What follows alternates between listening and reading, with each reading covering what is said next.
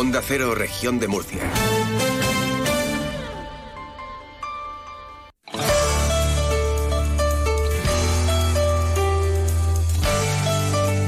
Región de Murcia en la Onda. Maripaz Martínez.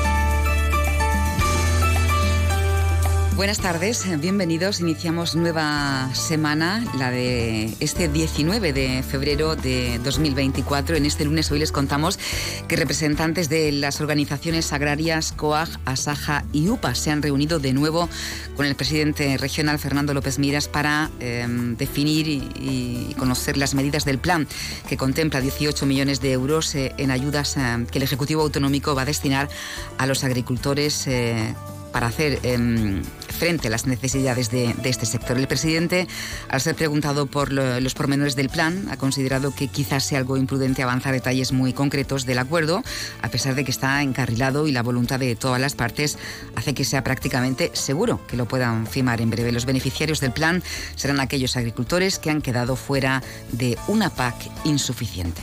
Hoy hemos seguido avanzando en un acuerdo que estoy seguro llegará pronto. Una nueva reunión de esta mesa de diálogo que pusimos en marcha hace unas semanas y que viene a reforzar algo que está fuera de toda duda. Nuestro compromiso, el del Gobierno de la región de Murcia, con nuestros agricultores y ganaderos, es claro y es incuestionable. Como saben, comprometimos un plan de financiación plurianual que, como anuncié, está dotado de 18 millones de euros y cuyo fin es beneficiar a todos esos agricultores que están atravesando dificultades por no haber podido acceder a determinadas ayudas. El gobierno de la región de Murcia va a cumplir con los agricultores y con los ganaderos, con medidas concretas, las que ellos nos han reivindicado, para apoyar a un sector que ahora más que nunca nos necesita a su lado. Por cierto, que el Gobierno regional ha solicitado al Ministerio de Agricultura, Pesca y Alimentación la reducción de los módulos del IRPF que abonan los agricultores y ganaderos de la región, una medida con la que se puede inyectar liquidez al sector que en este momento lo está pasando mal, según ha detallado la consejera de Agricultura, Ganadería y Pesca, Sara Rubira. Se trata de una medida con la que se puede inyectar liquidez al sector que en este momento lo está pasando bastante mal y esperamos que desde el Gobierno de España sean consecuentes también con la situación. La falta de lluvias está generando pérdidas muy importantes en cultivos como pues, el almendro, el viñedo, cereales y el olivar. Pero no son los únicos. El sector ganadero también está viendo cómo se incrementan los costes al no disponer de pastos. Por eso creemos que esta medida pues mm, puede aliviar en parte los problemas económicos de muchos de ellos.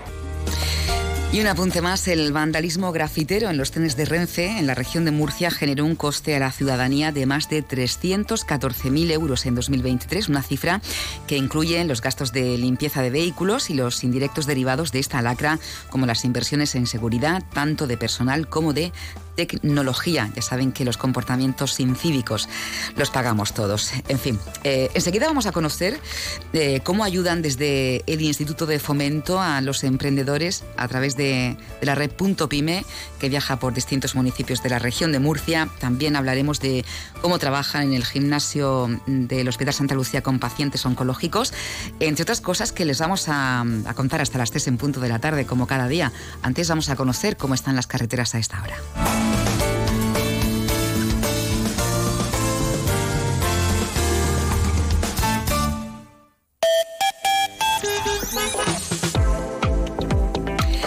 Nos informa desde la Dirección General de Tráfico Patricia Arriaga. Buenas tardes. ¿Qué tal? Muy buenas tardes. Pues a esta hora van a encontrar tráfico lento en Murcia, la A7, prácticamente desde la zona del centro comercial Tader hasta la universidad, en sentido Almería. En el resto de carreteras, de momento y afortunadamente, situación fluida y cómoda.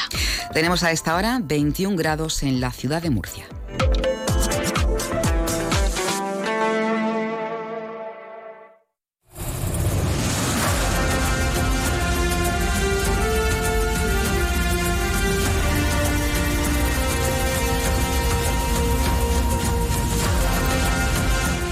Eh, vamos a conocer el programa de formación para emprendedores que la Consejería de Economía, Hacienda y Empresa a través del Info lleva a diferentes municipios de la región a través de la red Punto Pyme. Álvaro Armada es responsable de la red Punto eh, Pyme del Instituto de Fomento. Álvaro, muy buenas tardes.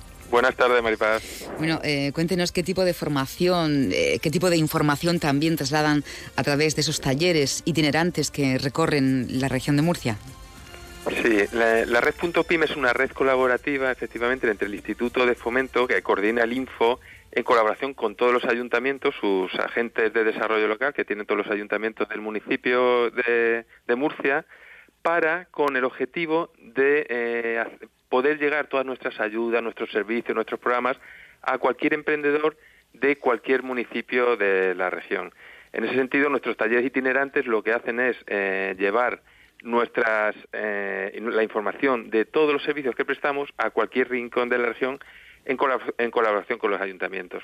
En concreto, para 2024 están previstos estos talleres por diversos municipios. Cualquier municipio, cualquier agente de desarrollo local se puede poner en contacto con nosotros y solicitarnos aquella temática que más le interesa a las empresas y a los emprendedores de su municipio y nosotros nos desplazamos allí y le organizamos estos talleres con temáticas muy diversas eh, con el único objetivo de apoyar, dar formación, información, asesoramiento, visibilidad, que es muy importante a los proveedores que ya tienen un producto y quizá no se le conozca, a, cualquier emprendedor de la región de Murcia.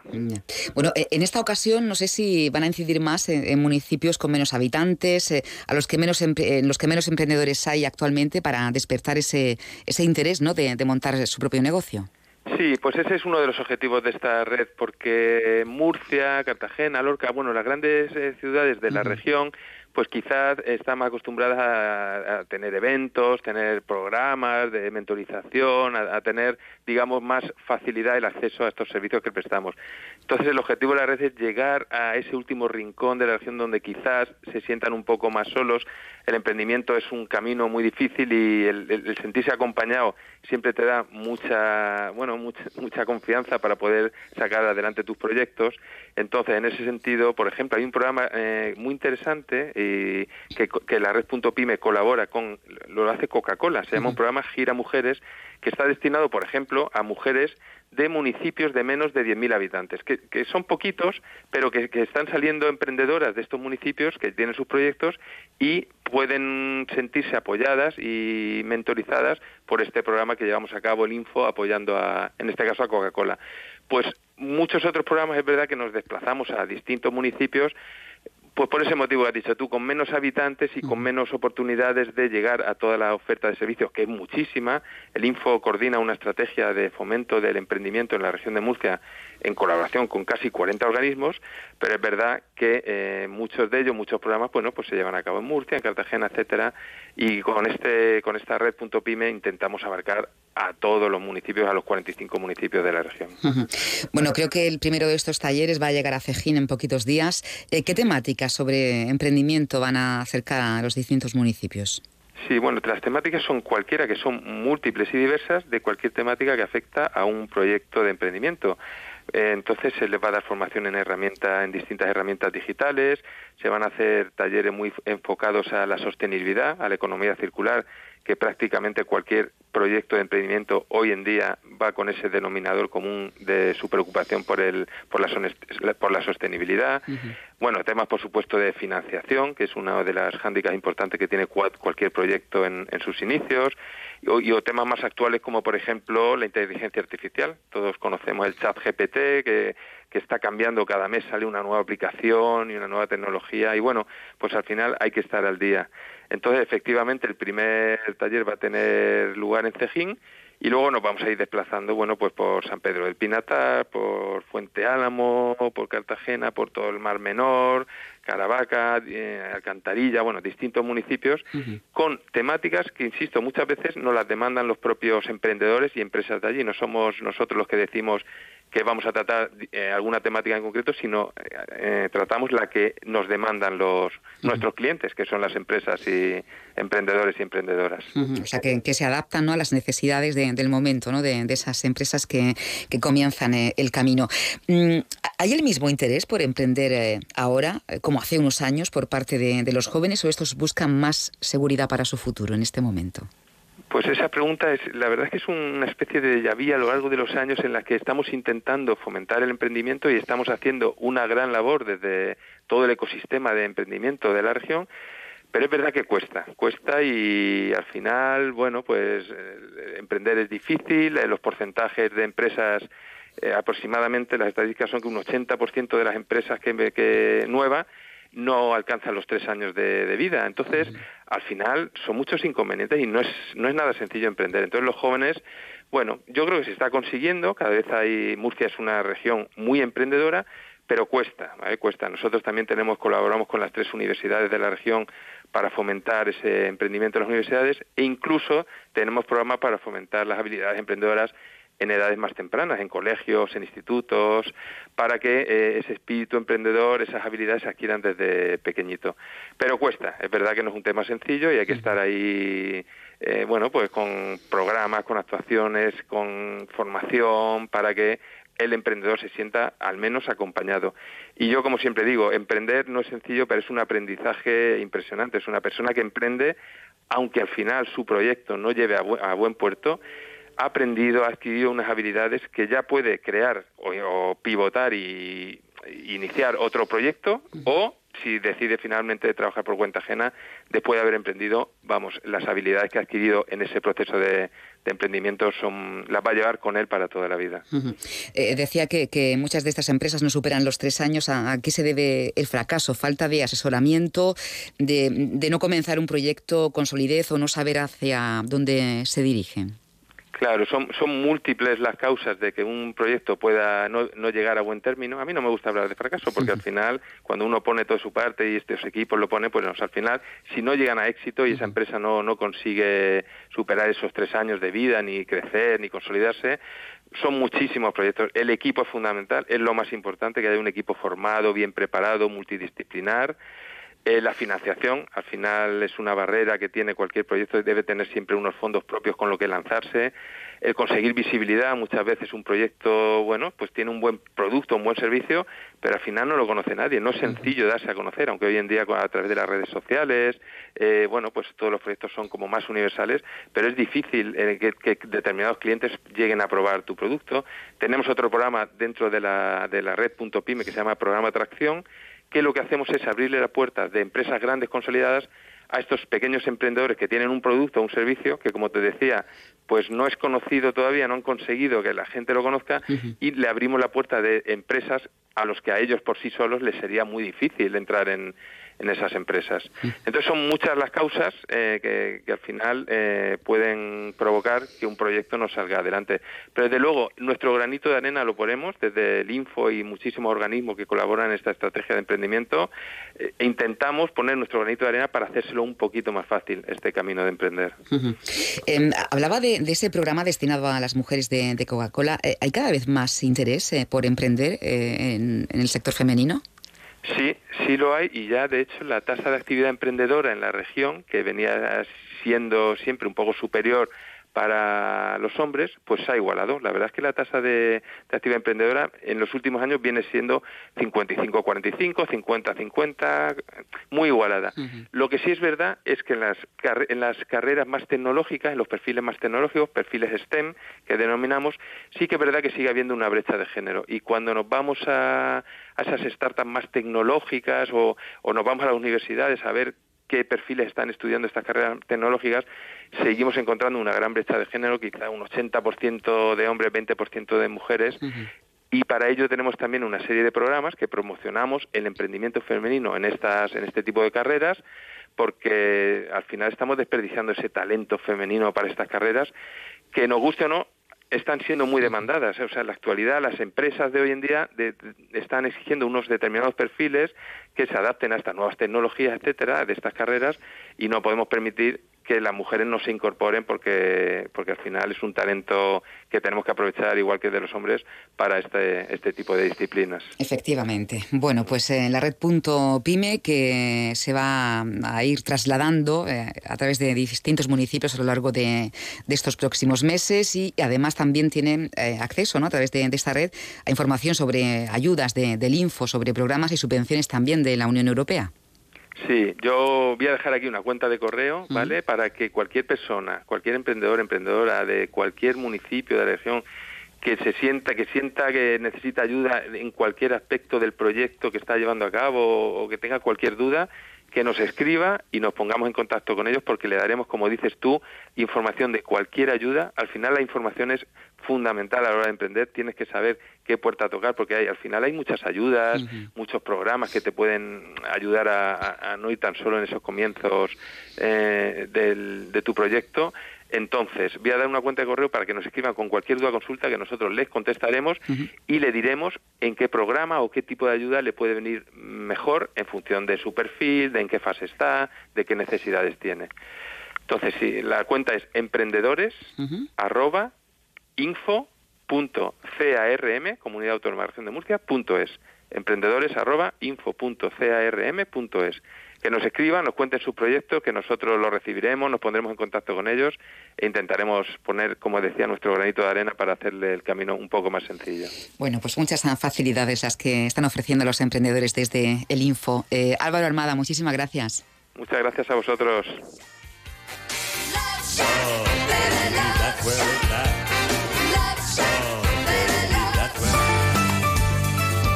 Región de Murcia en la onda. Tardes para compartir, informar y entretenerte.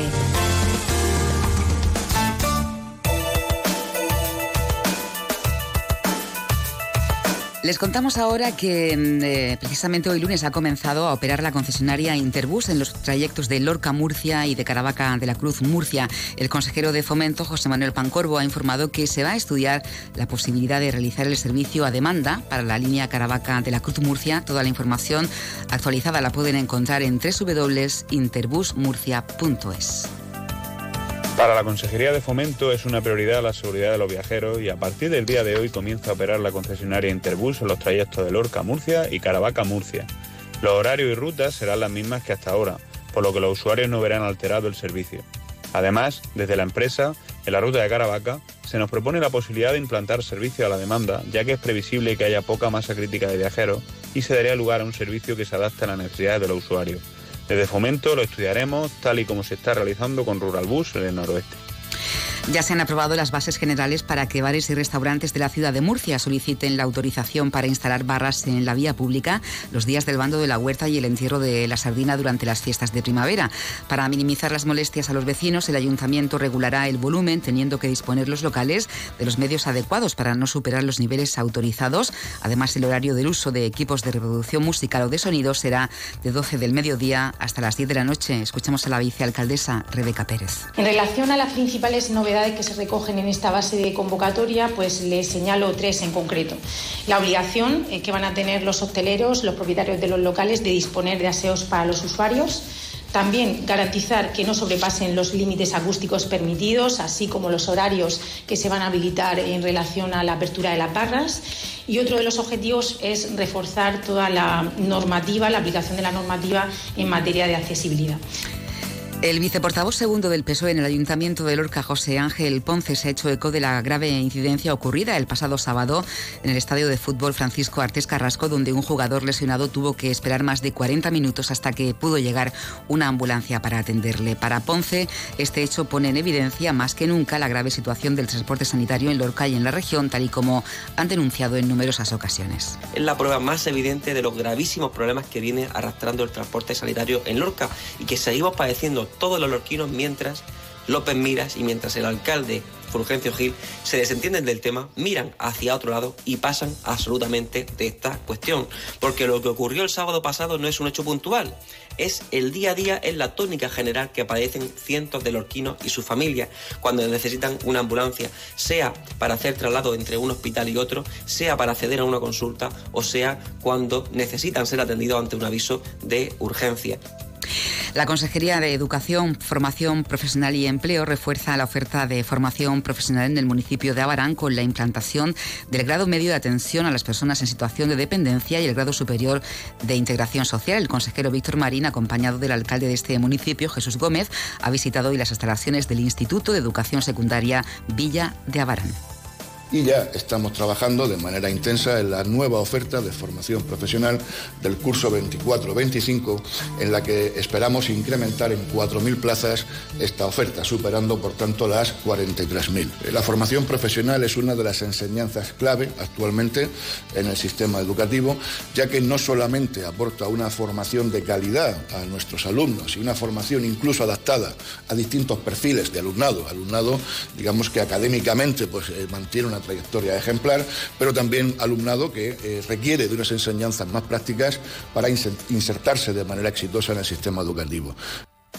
El consejero también ha anunciado que el IES Villa de Abarán va a incorporar un aula de tecnología aplicada a TECA en la que se invertirán 55.000 euros y se sumará a las 26 que ya hay en distintos centros educativos de la región. Las aulas ATECA eh, son aulas dinámicas que pretenden eh, llevar, eh, generar, mejor dicho, espacios relacionados con el emprendimiento, con distintas formas de agrupamiento de alumnado para desarrollar distintas capacidades y estamos realizando los trabajos necesarios para que a lo largo de 2024 Elías Villa de Abarán pueda contar con un aula ATECA. Creo que eh, por cierto, que hoy han comenzado también los encuentros de responsables de empresas de Cartagena que necesitan personal con eh, se han reunido responsables de estas empresas con personas que buscan trabajo en la comarca. El evento Upworking Adles organizado por el ayuntamiento y en el lugar con entrada libre en el vivero de empresas hasta el 23 de febrero. Escuchamos al concejal de empleo Álvaro Valdés. Vamos a tener una semana completa de, formación, de entrevistas con, empresas potentes de Cartagena. Espero que aprovechemos todos la, oportunidad y que cuando se termine, pues si terminéis vuestra formación, pues lógicamente que podáis ser parte productiva del tejido empresarial de Cartagena. Vamos a continuar y no vamos a dejar en el empeño de que la agencia sea el motor eh, transformador tanto del empleo como empresarial de Cartagena. Región de Murcia en la onda. Onda Cero.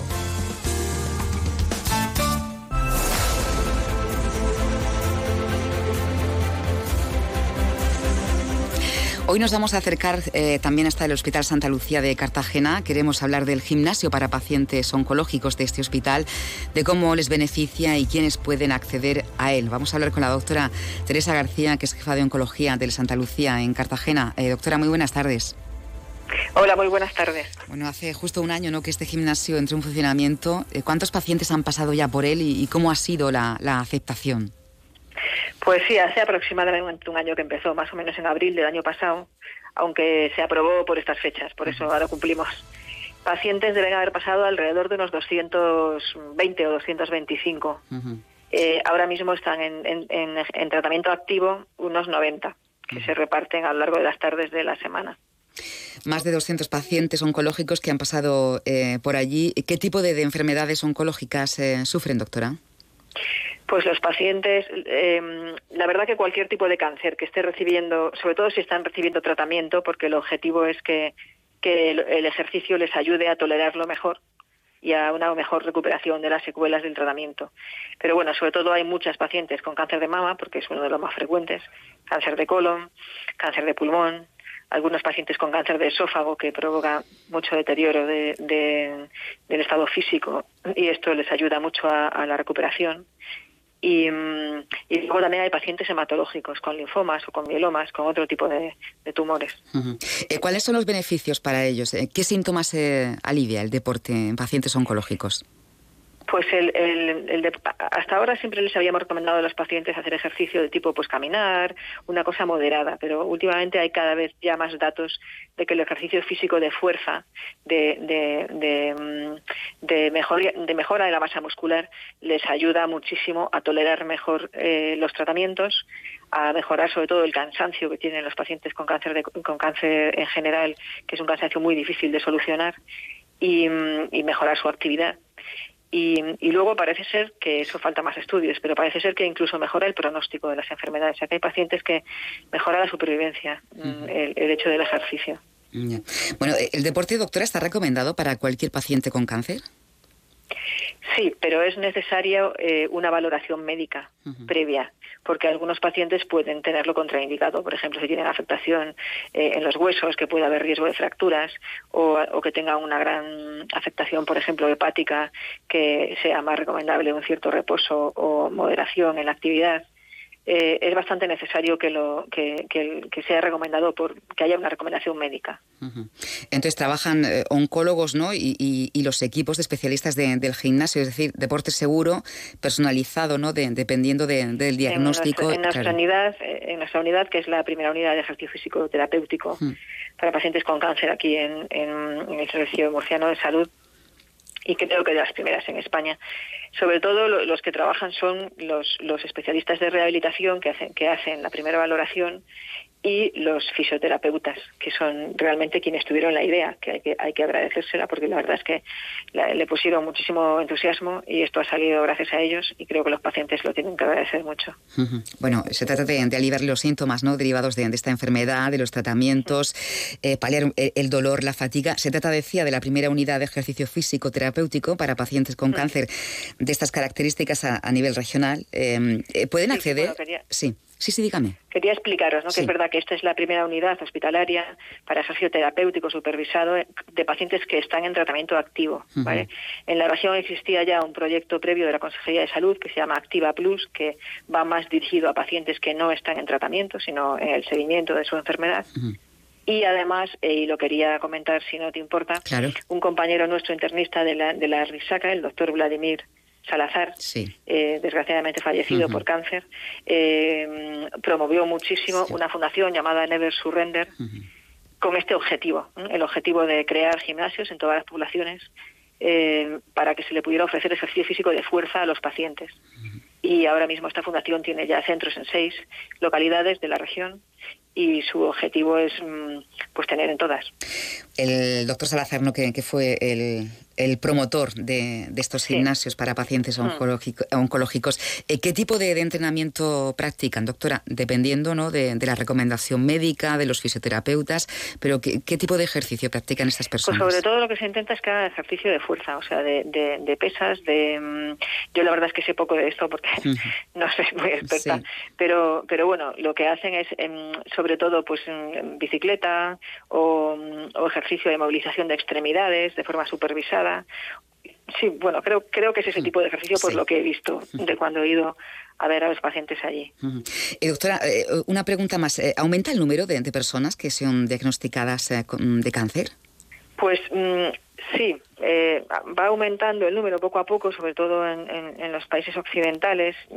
no sabemos muy bien la causa exacta, pero bueno, seguramente los hábitos de vida, la alimentación eh, y, bueno, y el hecho de que también es verdad que en estos países pues otras enfermedades no son no son tan mortales como en países menos desarrollados. Entonces es el cáncer la, enfermedad. Eh, aumenta el número de pacientes porque aumentan los diagnósticos, pero también, y esto, esto que voy a decir sí que es una cosa positiva, me parece a mí, aumenta el número de pacientes porque eh, afortunadamente mueren menos.